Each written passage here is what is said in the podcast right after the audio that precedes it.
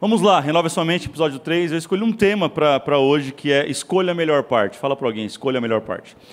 Na verdade, essa pessoa já escolheu a melhor parte, porque ela está aqui, ela veio para cá, ela conseguiu a inscrição, ela já é uma, um, assim, bem-aventurado, né? Gente, que vocês estão doidos, acabou em três minutos a inscrição. Meu Deus, meu Deus do céu, não sei o que a gente vai fazer não, mas vamos lá. Mas você escolheu a melhor parte, você está aqui com a gente, e eu quero falar sobre isso. Semana passada, a Dani falou algumas coisas, mas vamos voltar um pouquinho mais, só para quem está caindo aí de paraquedas, está chegando agora nesta série. Eu falei há duas semanas atrás sobre alguns fundamentos para a gente viver a boa, a perfeita e agradável vontade de Deus. Quem que estava online aí assistiu o primeiro episódio? Muito bem, o resto está fazendo o quê? Eu queria saber só, mas vamos lá. Eu de alguns fundamentos. primeiro fundamento que nós precisamos, antes de experimentar a boa, a perfeita vontade, é, boa, perfeita e agradável vontade de Deus, a gente precisa experimentar a salvação. O segundo fundamento que eu falei é que Deus não quer só nos abençoar, mas Ele nos quer por inteiro. Deus quer a gente por inteiro. E terceiro, eu falei sobre a Bíblia ser o nosso padrão. Tudo que é bom, perfeito e agradável vai ter a Bíblia como fundamento, como fundação. Faz sentido? Se você lembra, foi isso. Está no canal a mensagem. Se você não lembra, não assistiu, não tem problema, volta lá, assiste, assiste de novo se você esqueceu. E enfim, e a Dani falou semana passada sobre três atitudes que mostram que estamos longe da vontade de Deus. Ela falou primeiro, quando nós não obedecemos a Deus, isso mostra que não que estamos longe da vontade dele. Segundo, quando é, não vemos como Deus vê.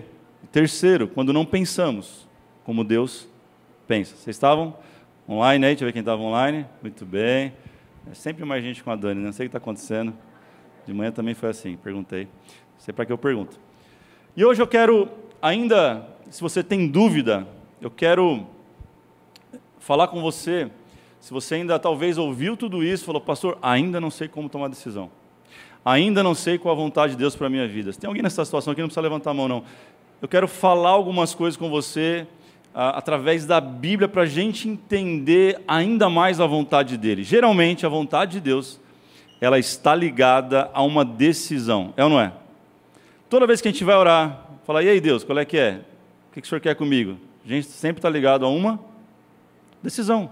Há um caminho, há uma bifurcação, uma encruzilhada que a gente se encontra, que a gente precisa tomar uma decisão. E eu, para te ajudar um pouquinho, eu quero fazer duas perguntas, não sei se vai te ajudar, mas primeira pergunta, será que Deus ele está aí para ajudar a gente nas decisões simples da vida? Exemplo, como que roupa que eu devo usar, que camiseta que eu devo usar? Ah, não, Deus, você quer que eu vou de vermelho ou de amarelo ou de preto? É que tipo de cabelo eu devo usar? Que Deus, será que o senhor é como um consultor de, de carro, assim, que cor, que marca de carro devo comprar? A gente faz umas orações estranhas para Deus. E assim, eu entendo que não. Não sei você. Mas eu entendo que não, que Deus ele não é um Deus para ficar te ajudando a tomar decisões tão ínfimas, pequenas desse jeito. Segunda pergunta: e as difíceis? E as decisões complexas, como com quem devo casar? E aí, Deus, caso com A, caso com B. E aí, qual cidade eu devo morar nesse momento? Tem uma oportunidade, para onde eu vou?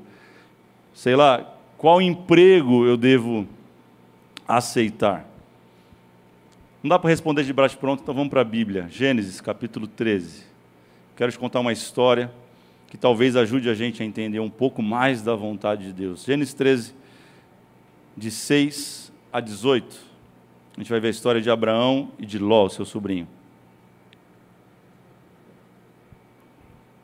Acompanhe comigo o texto. Diz assim, verso 6, Gênesis 13. E não podiam morar os dois juntos na mesma região, porque possuíam tantos bens que a terra não podia sustentá-los. Por isso surgiu uma desavença entre os pastores e rebanhos dos rebanhos de Abraão e de Ló. Nessa época, os cananeus os ferezeus habitavam naquela terra. Então Abraão disse a Ló: Não haja desavença entre mim e você, entre os seus pastores e os meus pastores, afinal somos irmãos. Aí está a terra inteira diante de você, vamos nos separar. Se você for para a esquerda, irei para a direita, se for para a direita, eu vou para a esquerda. É, enfim, olhou então Ló e viu todo o vale do Jordão e todo ele bem irrigado até Zoar, era como o jardim do Senhor, como a terra do Egito. Isso se deu antes do Senhor destruir Sodoma e Gomorra. Verso 11. Ló escolheu todo o vale do Jordão e partiu em direção ao leste. Assim os dois se separaram. Abraão ficou na terra de Canaã, mas Ló mudou seu acampamento para um lugar próximo a Sodoma, entre as cidades do vale. Ora, os homens de Sodoma eram extremamente perversos e pecadores contra, contra o Senhor. Então o Senhor, então disse o Senhor a Abraão, depois que Ló se separou dele, olha só o que o Senhor disse: De onde você está? Olhe para o norte, olhe para o sul, olhe para o leste, olhe para o oeste. Toda a terra que você está vendo darei a você e a sua descendência para sempre. Tornarei a sua descendência tão numerosa como o pó da terra. Se for possível contar o pó da terra, também será, também se poderá contar a sua descendência. Percorra essa terra de alto a baixo, de um lado para o outro, porque eu a darei a você. Então Abraão mudou o seu acampamento, passou a vir próximo aos carvalhos de Manre, em Hebron, onde construiu um altar dedicado ao Senhor. Coloque a mão no seu coração, vamos orar, Pai. Fala com a gente, Senhor, a tua vontade, a tua palavra. Espírito Santo, onde, onde eu não posso ir, eu sou homem, humano, limitado, mas o teu espírito é transcendente, é sobrenatural, é ilimitado. Te peço, vai aonde eu não posso ir nesse momento, ministra a tua palavra, leva, Senhor, a tua voz a cada coração aqui e conectado, ó Pai, através da rede da internet. Nós cremos que é um, um dia de divisor de águas na nossa vida, Pai. Por isso nós te pedimos, fala com a gente, não o que queremos mas aquilo que nós de fato estamos precisando. Em nome de Jesus nós oramos. Quem pode dizer amém? Preste atenção, verso capítulo 13 que nós lemos, está acontecendo essa história, mas antes que acontece? 12. 12 é o chamado, 12 é a promessa de Deus sobre a vida de Abraão. Ele chama Abraão e fala: Ei, Abraão, sai da tua terra, da terra da tua parentela, sai do meio dos teus parentes e vai para uma terra que eu te mostrarei. Lá eu vou te abençoar. Lá eu vou te multiplicar, Abraão. De ti farei uma grande nação, multiplicarei. Eu abençoarei os que te abençoarem e amaldiçoarei os que te amaldiçoarem. Eles estão sobre uma promessa. Esse texto, o verso 13, o capítulo 13, ele é então essa peregrinação de, eu vou chamar de Abraão, pode ser? Fato é que o nome dele é mudado, depois você vai entender isso um dia que você estudar, se você não sabe, mas aquele Abrão com a só e depois se torna Abraão. Esse não é o assunto de hoje. Então, Abraão ele está na peregrinação com o seu sobrinho. O texto chama de somos irmãos, mas não é isso. Ele era sobrinho. Ló era sobrinho de Abraão. E ele leva o sobrinho com ele e agora ele está diante de uma decisão. Ele está diante de um impasse. A terra, o texto está dizendo que a terra não era o suficiente para os dois rebanhos a provisão da terra agora está se tornando escasso, eles estão vendo que está acabando a provisão e eles têm que se separarem para continuar aquilo que Deus tem na vida deles. E aqui eu quero aprender com Abraão, eu não sei se você veio aprender alguma coisa aqui hoje, eu creio que você saiu da sua casa para isso, quem, quem pode dizer amém? Então anote, a primeira coisa que eu entendo que Abraão fez sobre decisões que eu preciso trazer para a minha vida, número um, Deus nos deu a capacidade de tomar decisão. Deus nos deu a capacidade de tomar decisão. Nós lemos verso 8. Então Abraão disse a Ló: Não haja desavença entre mim e você, entre os seus pastores e os meus, afinal somos irmãos. Aí está a terra inteira de, diante de você. Vamos nos separar. Ele toma a decisão, nós precisamos nos separar. Ele fala: se você for para a esquerda, eu vou para para onde você vai, eu vou no sentido contrário. Eu entendi que eu preciso tomar uma decisão. Quantos de nós estamos vivendo, orando e buscando? Deus, fala comigo. Deus, manda alguém. Deus, eu preciso de uma direção. E Deus está dizendo para você: eu já falei que tinha que falar, e você está buscando algo que você já tem. Eu não sei você, mas eu creio eu, eu, e você, nós temos a mente de Cristo, nós temos o conselho de Deus, nós temos a palavra dele. Sabe o que eu preciso aprender para tomar decisões? Que Deus já me deu capacidade para tomar as decisões. Sabe, a gente tem que parar de, de ser menino na fé. Se você talvez está chegando na igreja agora, essa, esse, esse pedaço não é para você. Edita, faz um corte aí, pula. Está chegando agora tranquilo. Você ainda está entendendo, está aprendendo, sabe, está começando a ler a palavra de Deus e tudo bem. Eu estou falando com aqueles que estão já há muito tempo, muito tempo, e ainda têm dúvidas de coisas tão pequenas e tão banais. Deus te dotou com uma capacidade poderosa. Romanos 12, 2, que é a base da nossa série. Eu quero lembrar você, você sabe o texto? Não se amoldem ao padrão do mundo, mas transformem-se pela renovação da sua mente. Para quê? para que sejam capazes, diga assim, capazes.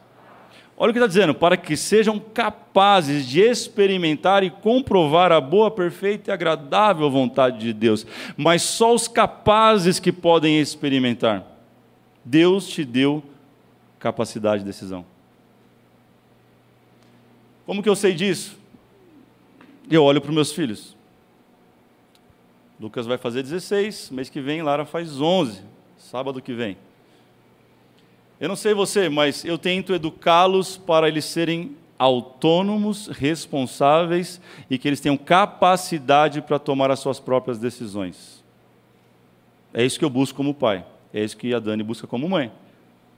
Agora, se eu, como pai, eu sei dar coisas boas aos meus, aos meus filhos, imagine Deus, a Bíblia diz. Ele está dizendo, então, peraí, se eu, como pai, uma mente humana, entendo que a melhor coisa para os meus filhos é eu não criar eles debaixo de uma redoma, é eu poder dar ca capacidade, instrução cada vez mais, em níveis cada vez crescentes, maiores, está entendendo? Para que eles possam tomar as decisões. Como que Deus vai querer filho mimado que vai perguntar a cada passo que tem que fazer na vida? Faz sentido para vocês? Tem razão que eu estou falando, você não estiver falando, pastor, tem nada a ver o que você está falando. Talvez você seja uma mãe extremamente protetora que está criando seu filho para você. Ei, você não cria filho para você, você cria filho para a vida. Não, meu filho é tão pequeno, pastor. Meu filho ainda é uma criança. Não, como é que você fala um negócio desse para mim? Meu coração já dói de pensar que ele vai sair de casa. É mesmo? Quantos anos ele tem? 18. Tem muita gente na igreja, gente orando para Deus mostrar aquilo que é sabido. Eu não quero que o Lucas chegue para mim de madrugada, eu estou lá dormindo, descansando, duas da manhã ele bate, ô oh, pai, ô oh, pai, que a voz dele está mais grossa que a minha. Ô oh, pai, posso, posso tomar um copo d'água? Eu vou dar um tapa nele, falo, sai daqui, moleque. Por quê? Não faz sentido. Está com sede, vai fazer o quê? Vai lá e bebe, cara. Está entendendo? A gente está, às vezes, fazendo vigília, incomodando Deus. É uma analogia, tá, gente? Para quem não entendeu. A gente está incomodando Deus com uma coisa que é óbvia. Abraão já sabia que ele tinha que separar do seu sobrinho Ló. Ele não estava fazendo nada demais, por isso que ele não foi orar. É por isso que ele não foi consultar Deus, porque Deus tinha falado: sai da tua terra, sai do meio dos seus parentes. Mas ele levou a mala do Ló. E quantas vezes estamos vivendo problemas na vida porque a gente está levando quem não era para levar. A gente está fazendo o que já não era para fazer. Essa pessoa não serve para a próxima estação da tua vida, mas você insiste em arrastar, em arrastar ela por esse lugar. Não cabe pedir a Deus, não cabe orar e pedir sua opinião. Deus já falou a sua palavra. Faz sentido para alguém, gente? Então, não se pergunte se você deve ou não casar com tal pessoa. Comece a se perguntar se essa pessoa tem a ver com o seu propósito de vida. Comece a analisar se faz sentido daqui a 10 anos ela estar com você, você que está solteiro, você que está noivo. Está em tempo ainda, irmão. Até no altar. Só não dá depois. Então, veja, imagine se daqui 10 anos fará sentido essa pessoa na sua vida. Veja se você faz sentido na vida dessa pessoa, você vai ser um impedimento na vida dela. Então, eu não devo casar, estou falando de casamento, mas serve para tudo. Eu não devo casar porque eu estou apaixonado simplesmente, amando lá. Não. Eu devo entender se combina com o meu propósito. O teu propósito vai responder o teu destino. Você não vai enxergar, você não vai encontrar na Bíblia Jesus orando para Deus e perguntando: para onde a gente vai? Ô pai, manda aí o GPS aí, manda a coordenada. Você não acha. Você, não, você vai encontrar Jesus orando diante da, do episódio da cruz e falando: Pai, eu sei para onde eu tenho que ir, eu sei que eu tenho que fazer, se for possível. que, que ele fala? Afasta de mim. Eu sei que vai ser duro passar nesse lugar, mas eu sei qual é o meu lugar. Você não encontra Jesus perguntando para qual que é a vontade de Deus, porque ele sabia qual que era a vontade de Deus. Ah, mas ele é Jesus, você e eu temos a mente de Cristo. Nós sabemos no fundo sim qual a decisão certa a tomar. Então Deus te dotou, Deus me dotou com essa capacidade de tomar decisões. Número dois, você está anotando? Eu te aconselho a fazer isso sempre. Número dois, segunda coisa que eu aprendo com Abraão nesse texto é que o pouco com Deus é muito. Anote isso. O pouco com Deus é muito. Provérbios 17, verso 1 vai dizer: Melhor é um pedaço de pão seco com paz e tranquilidade do que uma casa onde há banquetes e brigas. O pouco com Deus é muito. Mas onde está isso no texto? Como é, como, é, como é que você enxerga isso? Sabe, Abraão fala para Ló: Ló, seguinte, chegou o momento, eu já fiz errado, já não era para ter te trazido para essa, essa viagem, não dá, vamos separar.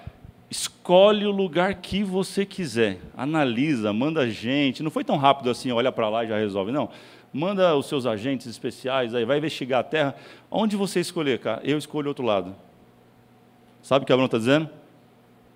Você escolhe a melhor parte. E eu escolho o resto. Porque ele sabia que o pouco com Deus é muito. Abraão sabia que não é sobre o que temos, mas é sobre a quem nós temos. Abraão sabia que mais importante do que entender a direção e o caminho é quem nós levamos pelo caminho. Abraão sabia que a bênção de Deus estava sobre ele, a palavra já havia sido liberada, então não importava onde ele estivesse, ele iria prosperar, porque Deus era com ele. Pare de se preocupar, talvez o caminho, a direção, detalhes, se preocupe se Deus está com você. E a minha pergunta é: Deus está nessa decisão que você está tomando? Melhor do que saber o caminho é se perguntar: Deus vai comigo? Deus vai com você para esse lugar que você está buscando, que você está querendo decidir? Deus está indo com você ou está indo o teu orgulho? Ou está indo o teu ego, está indo as tuas emoções, está, estão indo as tuas preferências? Guarde isso no seu coração, a fidelidade de Deus no pouco vai colocar a gente sobre o muito. Isso é poderoso, gente. Isso é poderoso. Às vezes a gente vai ter que escolher o lugar que parece que não é justo. Às vezes a gente vai escolher ir para um lugar onde você olha e fala, não é justo, a promessa está sobre mim. Deus falou, Abraão talvez pensou, esse menino aí, esse Ló, que besteira que fui fazer. Talvez ele, ele, ele podia querer chorar, ele queria poder ir para Deus, fala, Deus, eu sei que errei, mas dá um jeito agora aí. Não, não, às vezes a gente vai ter que escolher. A gente vai ter que arcar com as consequências da nossa escolha. E entender que é melhor um lugar de escassez com Deus do que um lugar de fartura sem Ele. Ou a gente anda por fé, ou a gente anda por vista. Abraão começa a andar por. Por isso que ele é o pai da fé, gente. Por isso que ele é o pai da fé, sabe? Talvez Deus está falando com alguém aqui nesta noite. Ei, Tire os olhos daquilo que você perdeu, tire os olhos daquilo que você acha que está perdendo e comece a enxergar para onde eu estou te levando. Abraão precisou entender isso. Sabe, nenhum dinheiro do, do mundo compra a tua paz nenhuma posição ou status do mundo vai ser melhor do que estar no centro da vontade de Deus, gente. Ser conhecido por todos e por tudo, ah, não é nada perto do que ter intimidade com Jesus e com o Espírito Santo. Onde estão os teus olhos? Deus está falando, levanta os teus olhos. Ele falou com Abraão: Ei, Abraão, agora que você separou, separei. Tomou a decisão, tomei. Mudou, mudei. Então agora você olha. Para onde você olhar, eu vou te dar aonde você colocar os seus olhos, é no norte, no sul, no leste, no oeste. Deus está falando com alguém. Tire os olhos do que você está perdendo. Tire os olhos do que aparentemente você está perdendo e coloque os olhos onde Deus está te levando. Faz sentido para você? Para mim faz muito sentido. Eu estou pregando para mim. Número 3. Anote isso. Não basta decidir, é preciso mudar. Não basta decidir, é preciso. Fala para alguém, chegou o tempo da mudança. Fala assim, ó, quer viver algo novo? Fala, fala, fala, quer viver algo novo? Vai precisar mudar. Mudar o que, gente? Mudar tudo. É mudar a forma de pensar. É mudar o jeito de agir. É mudar de mentalidade é mudar de perspectiva. Eu não sei o que você precisa mudar, mas para viver algo novo, não basta somente tomar uma decisão, não basta somente desejar a vontade de Deus, você vai precisar estar disposto a viver uma verdadeira mudança.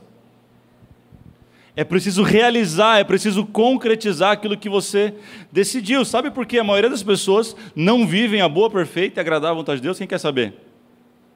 Não é porque elas não decidem, elas decidem. E elas decidem certo, só que elas param por ali. Tem gente que vai sair decidido desse culto. Entendi, pastor, eu preciso regularizar meu casamento. Eu sei que a vontade de Deus é que eu seja casado no papel, com a bênção de Deus. Eu sei, eu estou decidido. Amanhã eu vou no cartório, aleluias. Aí chega amanhã, você não vai. Terça, você também não vai. Chegou junho, você não foi. Aí já estamos no Natal, você falando que vem eu resolvo. Você sai decidido, mas você não, não muda de fato, você não concretiza o que você decidiu. E a maioria das pessoas não sai do lugar porque só decidem, decidem pelo certo, mas não dão o próximo passo, que é o passo da mudança efetiva. Faz algum sentido o que estou falando para vocês, gente? Eu falei pela manhã o testemunho de uma mulher que chegou até nós que ela fumava, se não me engano, quatro maços de cigarro por dia. Me falaram que são 20 cigarros por maço, é isso, gente? São 80 por dia. Aí alguém fala assim: e para mudar isso aí, só através do Espírito Santo. Só através de um. Tem que fazer uma oração forte, passar no sal grosso. Ela falou, ela, essa mulher falou assim: Eu não vou fumar mais. No dia seguinte ela pode fumar. Já fazem anos que ela não fuma. E a gente fica fazendo um negócio que chama procrastinação. Para quem não sabe, vou facilitar para você, chama empurrar de barriga. Procrastinar é a arte daquele que não muda de vida. Ele sempre vai dar um jeito de empurrar de barriga a situação. Deus está falando com alguém aqui, com mais, com mais de uma pessoa, eu creio, querido. Sabe, eu sei que toda mudança gera desconforto, eu sei. Quem já mudou aqui sabe. Sabe, não é fácil mudar e para Abraão também não foi. Abraão não estava ele, a sua esposa, não, e os seus ali, não. Abraão estava com aproximadamente 318 pessoas junto com ele, só na caravana dele, fora de Ló todos os animais. Você imagina a logística que ele teve que enfrentar para dizer assim: eu vou me apartar de você e eu vou mudar. Mudar não é fácil, é fácil, gente. Se fosse todo mundo mudava, não é.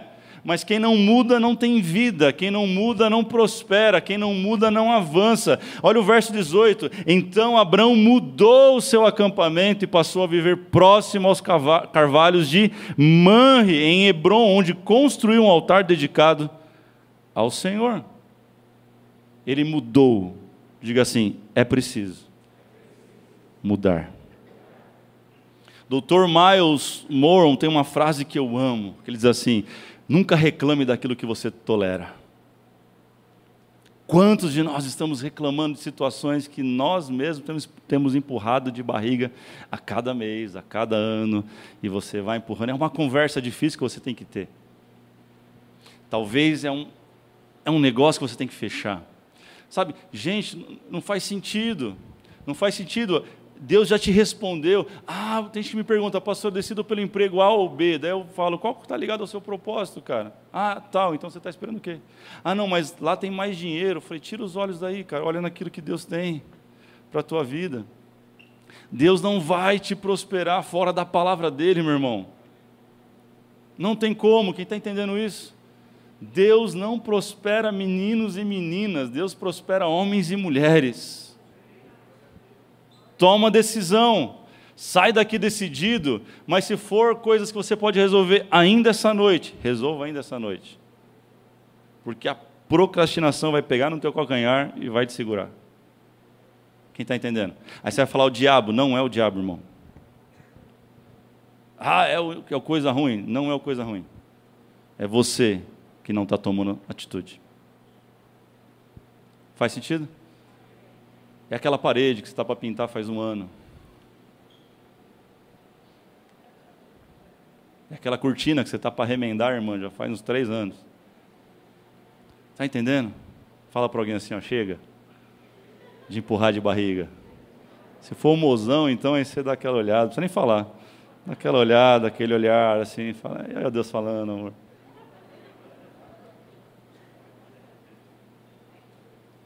Número um, Deus te deu capacidade para decidir. Quem crê nisso? Número dois, o que, que eu falei? Quem lembra? Pouco com Deus é? E número três? Não basta decidir. É preciso mudar. Quem tomou decisões aqui nessa noite? Se coloque de pé, todos por favor.